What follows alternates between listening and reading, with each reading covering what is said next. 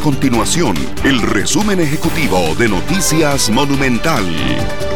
Hola, mi nombre es Fernando Muñoz y estas son las informaciones más importantes del día en Noticias Monumental.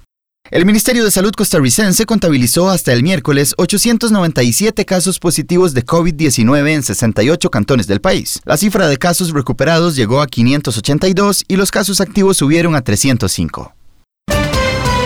En otras informaciones, el gobierno costarricense presentará un proyecto de ley ante la Asamblea Legislativa cuyo objetivo es aplazar hasta el 2021 el cobro del 1% del impuesto al valor agregado, el IVA, a los productos de la canasta básica en medio de esta pandemia y su afectación por el COVID-19. Así lo confirmó a Noticias Monumental el ministro interino de Hacienda, Jorge Rodríguez.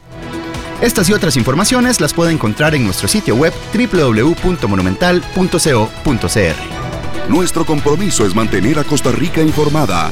Esto fue el resumen ejecutivo de Noticias Monumental.